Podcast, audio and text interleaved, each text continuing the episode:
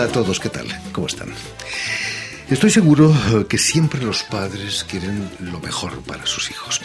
El problema es que algunos llevan esas buenas intenciones eh, hasta el extremo de convertir a sus hijos en pequeños Mozart, en estrellas del tenis o de la televisión, hasta el punto que tienen que renunciar a su oficio de niño.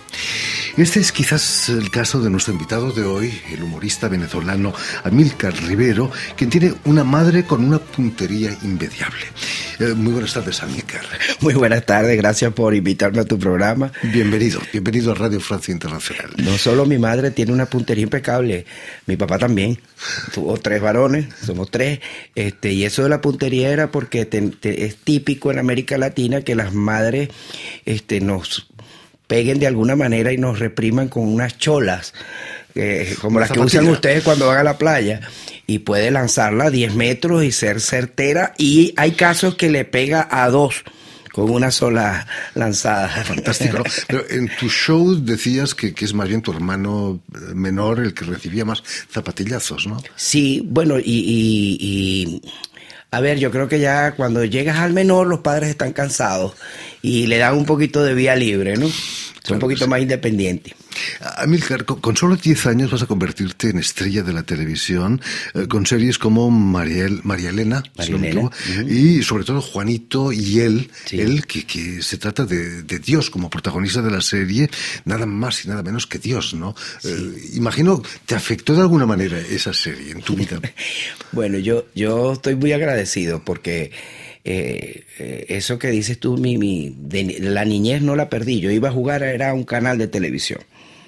Eh, vengo de una familia humilde, quizás yo no tenía dinero para ir a un club de fútbol o esto así, yo iba a un canal de televisión a divertirme y con todo el vestuario, utilería, trucos y todo lo que encierra un mundo mágico de convivir en una fábrica de sueños, créanme que lo pasaba muy bien. Eh, yo sí, yo tengo un récord. Pues, seguramente el Guinness no me lo, no me lo ha comprobado, pero soy el niño que ha protagonizado más veces seguidas en, en la televisión mundial, seguro.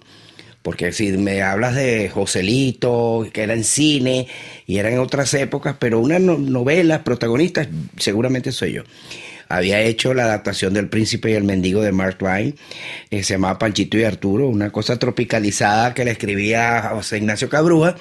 Y bueno, y así hasta que Fausto Verdial escribió una serie donde un niño hablaba con Dios. Yo era el niño y había que buscar Dios. Él concebía a Dios de color y se trajo al primer actor, eh, don Tomás Enrique. Eh, la gente no recuerda la serie por el título, que era Juanito y él, la recuerda por la canción que era Dios, mi amigo Dios. Y yo digo, bueno, es que yo soy un tipo influyente que yo nada más me gasto esos amigos, yo no, no, no, no miro más abajo. Realmente la conexión que tenía don Tomás Enrique con, con Dios era increíble, porque don Tomás Enrique era una voz muy codiciada del momento. Él hacía un programa en radio que se llamaba Detalles en KFM, pero además era la voz oficial del noticiero del cine. Y además de eso, pues hacía telenovela. Tenía ese don de estar en todas partes. Como Dios. Como Dios. además de eso, don Tomás Enrique muere un 24 de diciembre y don Tomás Enrique es elegido para ser la voz oficial del Papa Juan Pablo II para todos sus poemas en habla hispana. Entonces sí, él tenía una, manga, como dicen los españoles, un contacto directo con Dios. Contacto directo, increíble. Pero además es una cosa que causó un furor increíble y que los niños recuerdan con, con agradecimiento eso de, bueno, un poco evangelizando a, los niños, ¿no? Pero Dios, mi amigo Dios, fue importante en mi carrera. Amílcar, con tanta telenovela, ¿te quedaba tiempo para, para estudiar, para jugar? ¿Tenías tiempo para eso? Mira, este, como te repito, yo jugaba en el canal, pero sí llegó un momento, yo soy exalumno salesiano, y en enero eran las Olimpiadas de Don Bosco. Y recuerdo que un directivo una vez me dijo, este, mm, yo le pedí una cita realmente y le dije, don Guillermo, yo necesito ir a jugar los partidos de fútbol de las Olimpiadas con mis compañeros de clase. Y de verdad que estaba en una posición, como te digo, privilegiada. Y dijo, no hay problema, eso lo vamos a resolver. Entonces, ¿qué hacían? Yo iba al canal, grababa y me montaban en una camioneta van y me llevaban a jugar partido de fútbol. Regresaba a jugar fútbol, me echaba un baño, me cambiaba para la siguiente escena y la grababa. Entonces, yo no tuve tiempo de no divertirme. Yo me divertía y mucho. De hecho, como te comenté, es tan importante pasarla bien y divertirse que como, como patrón de mi vida, yo no estoy en un lugar o en un trabajo si no me divierto. Como Mbappé, imagino que también lo llevan por todos lados. Sí, sí, autobús. Mbappé lo llevarán por todos lados. Claro, ya él en avión privado, yo en avión comercial, pero sí. Eh, pero, ¿cómo empezó todo, Amilcar? ¿Fue tu madre con su proverbial puntería que te llevó a los castings y, acertó? Mira, eh, mi tía y mi madre tenían, bueno, más que todo mi tía Loli, tenía un amigo que era fotógrafo de Radio Caracas. Y bueno, yo era un muchachito que hacía imitaciones de Alicán, que era un hombre que narraba carreras de caballos, hacía imitaciones de, de todo lo que había en el mundo de la radio y la televisión de, la, de mi época de niño. Y me hicieron un casting y salí. Y a raíz de ese casting comenzó la carrera de, de, de actor, de niño actor. Entonces sí, tuve, tuve ese, ese puente de este amigo que se llamaba Edgar Mendoza, Evidentemente, si yo no hubiera servido para lo que me fui designado por el Señor, pues eso hubiera sido una aventura y nada más, pero esta aventura lleva 45 años. Eh, vas a pasar una temporada en, Canarias, en Tenerife. Sí. Eh, Ahí está la de la puntería. Antes de volver a Venezuela. ¿Pero qué te llevó ahí a Tenerife? ¿Familia quizás? Sí, eh, mis padres son de origen canario y te digo que mi mamá tiene una gran putería. Apenas ganó Chávez, mi mamá se fue. Así que, entonces, bueno, cada cierto tiempo yo lo visito y ellas me visitan a mí. Y bueno, lo que pasa es que cada vez que se van poniendo un poquito mayor, pues les cuesta un poquito más viajar porque la distancia es mucha. Y bueno, uno tiene que, que estrechar los lazos con, con sus raíces, con las personas, con los afectos. El ser humano es de eso. En el fondo, Canarias es una especie de apéndice de Venezuela. El acento es casi casi el mismo, ¿no? Sí, o viceversa. O viceversa, porque eh, en Canarias dicen que es la octava isla y en Venezuela eh, a todos los que son emigrantes le dicen museo que viene del, del monsieur francés, cierto respeto con el que viene de afuera. Pero además el isleño marcó una gran etapa, eh, al igual que el gallego, en la, en la comunidad venezolana, porque se decía que era un hombre muy trabajador, que vino a ser patria, vino a ser país, y no solo eso, hay actualmente en Venezuela una altísima comunidad de canarios que hacen vida en Venezuela a pesar de la situación. Eh, no solo hiciste televisión, también protagonizaste, protagonizaste perdón, varias películas como Operación Chocolate, eh, Colt Commando, entre otras. Eh, el cine quizás era, era otro mundo, ¿no? Para ti también. Sí, lo que pasa es que el cine, a ver, esto es como jugar fútbol. Tú puedes jugar en cualquier campo. Tú puedes ir a futbolito o a grama artificial o tal. Yo empecé en el mundo de la televisión, pero trabajé tanto y tan seguido que me creé como un hábito para, para esto. Para mí fue fácil hacer teatro y para mí fue fácil hacer cine. Solamente que era otra cosa. Pero gracias a Dios me, fue bien y fue de la mano de la fama que tuve en televisión, eh, hay que decirlo. Yo protagonicé Operación Chocolate y esa película recibió un premio en Italia, en, en un festival de cine infantil para la juventud en Gifone Valdepiana y para mí hacer cine y que me gane un premio internacional era, bueno, ya la tapa el frasco. Pero sí, después hice novelas e, y, series y películas de, de, grande, porque hay un paso interesante entre ser niño prodigio y después, bueno, ya no eres niño prodigio, ya no vas a protagonizar, ahora tienes que ser actor. Y ahí es donde tú te das cuenta lo que te gusta y el don que tú, que tú sabes que tienes. ¿Fue, ¿Fue difícil esa transición para ti? Bueno, fue difícil porque cuando yo me retiro, a terminar mi carrera universitaria y empiezo a hacer gira por Centroamérica, Panamá y por todo eso con una obra de teatro de Neil Simon que se llamaba Memorias Secretas de Playa Brighton, eh, donde era Eugene Morris y el protagonista, que de ahí sale una trilogía tanto en el cine como en el teatro. Este, cuando decido regresar a Venezuela, porque hubieron problemas políticos en Panamá, yo viví tres años allá, me encuentro que la gente que me contrataba, que era gerente, pues ya esa gente no estaba. Y tuve que empezar de cero. Esa es la verdad. Pero este, con el recuerdo de que no, el de niño era un gran actor y tal, y volví a comenzar eh, mi carrera y bueno, con muchísimo éxito después. Eh, ¿Cuándo empiezas a hacer one-man shows eh, unipersonales, como les llamamos? Bueno, mira, yo la televisión llega un momento en que eh, yo hice Por estas calles, que fue una novela que duró dos años y tanto. Y cuando tú te metes en una novela, tú le alquilas tu vida al canal por un año, ocho meses. En el caso de Por estas calles fueron dos años y medio. Y eso te, te, te aparta de tu familia, de tus días feriados, de tus cosas que tienes que celebrar. Y un amigo mío, que, que hoy en día es mi compadre, que es humorista, me dijo, pero tú estás perdiendo tu tiempo haciendo llorar a la gente, tú sabes hacerla reír. Entonces de allí me comencé a involucrar con la comedia y bueno, ya llevo 25 años haciendo comedia. No está mal. Incluso vas a ganar premios en televisión como humorista también. Bueno, sí, me, he ganado pocos. Lo que pasa es que hay tantos en la actualidad. es como en mi época de estudiante, este, la carrera que más solicitaba la gente era periodismo. Bueno, hoy en día el oficio que más quiere ser la gente es humorista. Entonces cualquiera eh, eh, se lanza un video y cree que por ahí van los tiros y realmente lo complicado es montarte en un escenario y mantener la atención de las personas que van a verte, que se sientan identificados y que se rían durante una hora y cacho, dos horas, tres, tres horas, eso es, eso es lo complicado. ¿Qué dice tu madre cuando viene a verte a algún show? ella no me dice nada porque ella, ella me critica mucho porque es mi manager. Es, todavía quedó con eso, entonces me dice, no te peinaste, no te pusiste los lentes, no te paraste derecho, eh, ese tipo de cosas. Pero yo sé que por dentro está súper orgullosa de, de, eso. Además, eh, cuando yo me quiero retar, tengo que hacerla reír a ella. Difícil a veces, imagino. Muy difícil. Como humorista te has presentado en muchos países, en América, pero también aquí en Europa, quizás porque la diáspora venezolana, debido a la situación política, aumenta día a día, ¿no? Sí. Eh, ¿Te has dado cuenta de eso? ¿Has, sentido esa evolución?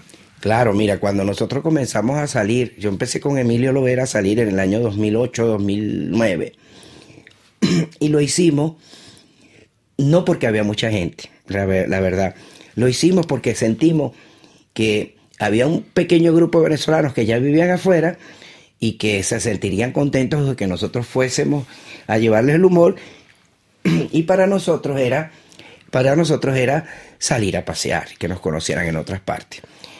La primera gira que hicimos de Migrante y yo este, fue de 22 días y cuatro presentaciones nada más. Pero ya después con los años ya hacíamos 15 días, 16 días, hacíamos 14 presentaciones. Hoy en día nos dimos cuenta que la diáspora ha sido tan grande que lugares donde nosotros íbamos, por ejemplo, te voy a poner un ejemplo, Chile.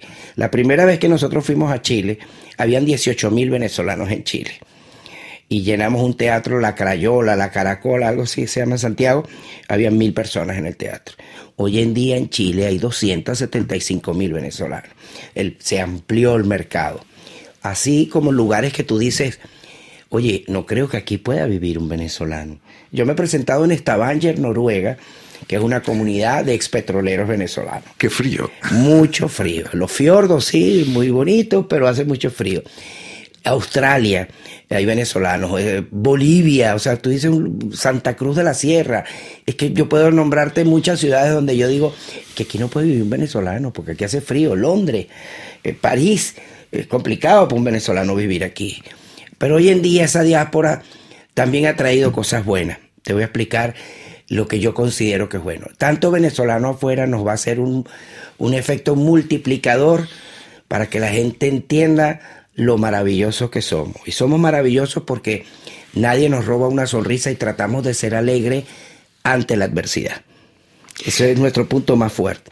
Y esta diáspora va a enseñar a la gente a comer arepa, a comer pequeño, a saber que un venezolano es simpático y es buena gente y es buen amigo. Y eso nos va a traer algo favorable. No vamos a ser solamente un país petrolero, porque eso ya lo dejamos de ser. Eh, lo que quiero decirte es que antes tú decías Venezuela, petróleo y ya. Ahora, cuando nombres Venezuela, la gente va a saber que hay un señor que hizo un emprendimiento en París, hay otro que es un, abogado exitoso que está en Londres, nos van a conocer por lo que de verdad importa, que es por ser venezolanos, nuestros gentilicios, por saber que podemos hacer cosas interesantes. Precisamente los títulos de tus shows son como Así somos los venezolanos, eh, otro venezolano más, me imagino que se trata de ti, eh, Ya no soy chiquito, también hablas de ti, y por qué somos como somos. Pero, ¿cómo sois realmente los venezolanos? Mira, los venezolanos son amigos de sus amigos. Si tú no tienes dónde dormir, el venezolano te va a decir, chamo, vente para mi casa, y te pone en el mueble, tómate el tiempo que haga falta. El venezolano es un tipo alegre, dicharachero, a pesar de lo que lo rodea. Es un, tipo muy familiar, de esa, conserva esa esencia de su mamá, de su papá, de la bendición. De, para nosotros lo más importante no es el carnaval o, una, otro tipo de fiesta. Para el venezolano lo más importante es la Navidad porque puede estar con toda su familia junto, a pesar de la distancia. El venezolano además es un tipo que no le tiene miedo al trabajo y en esta situación ha descubierto que no solo trabajan los españoles, portugueses e italianos, sino que ellos también trabajan. Entonces esto le ha hecho al venezolano, esto es una gran lección para nosotros, para redescubrirnos y saber que somos importantes.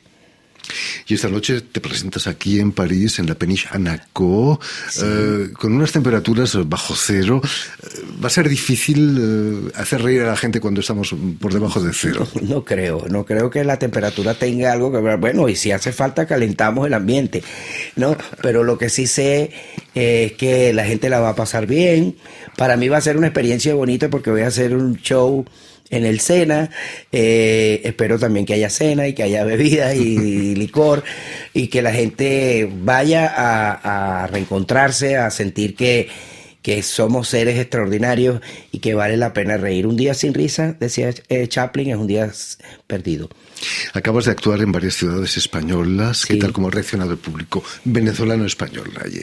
Sí, bueno, bien. El venezolano que va a ver mi show se encuentra que hay una descripción que le pasa exactamente lo mismo con otras características y mi óptica también es desde el humor, desde lo que nos genera la, risa, pero también la empatía, que la gente se sienta identificado. Tiene razón lo que está diciendo, a mí me pasó. Eso es lo que yo busco, porque cuando tú emigras forzadamente, eh, más de un momento tú dices, ¿qué carajo hago yo aquí? Y nos, entramos en una etapa triste de, oscuridad, de cosas grises, y nos perdemos la confianza en nosotros mismos. Entonces yo tengo una pelea particular con los que dicen que en esta palabra que está de moda reinventarse. O sea, tú te reinventas de lo que ya conoces. Te estás reinventando pero tú no te reinventas de algo que desconoces. O sea, si yo soy actor de televisión y de telenovela, no me pueden decir que me estoy reinventando haciendo pizza. Porque emigrar nos cuesta y aunque no es deshonroso hacer cualquier tipo de trabajo, yo a la empezar a hacer pizza a esta, a esta edad que desconozco, se me van a quemar, la masa no va a quedar bien, voy a tardar mucho tiempo. Pero reinventarme en el sentido de que yo puedo hacer algo vinculado, perdón, con lo que he venido haciendo durante toda mi vida, sí tiene sentido. Entonces, el 80% de los emigrantes que se sienten acoplados a otro país y a otra costumbre y que dicen ser felices, es porque tienen algún tipo de actividad relacionado con lo que hacían en Venezuela o en su país de origen. Entonces, yo lo que quiero es que la gente entienda que a pesar de que esté en otro país y haciendo otras cosas, no puede perder su sueño que es de volver a encontrar su esencia, lo que sabe hacer y lo que le gusta hacer. No hay que confundir reinventarse con reventarse. No, eh, eh, hoy nos reventaremos, pero de la risa, si Dios quiere. pues ya lo saben, tienen una cita esta noche en la peninsula Anaco, en, la Vileta, al norte de París, donde esta noche se presenta el humorista venezolano Amílcar Rivero. Mucho éxito esta noche aquí en París, Amílcar, y en todos los lugares donde actúes. Eh, permíteme también que dé las gracias a Diego Tenorio y a Julián Leng, quienes han ocupado hoy de la realización del programa. Y también saludar a nuestros telespectadores, porque también los tenemos que nos siguen en toda América Latina gracias a una cadena que se llama Unión Continental Latinoamericana, que se difunde para toda América Latina, y una red, la red TAL, TAL, que reúne televisoras públicas y universitarias de, América Latina. Bueno, un saludo muy grande para todos ellos y qué bueno, voy a estar en sus pantallas. Desde ahí solo enviamos.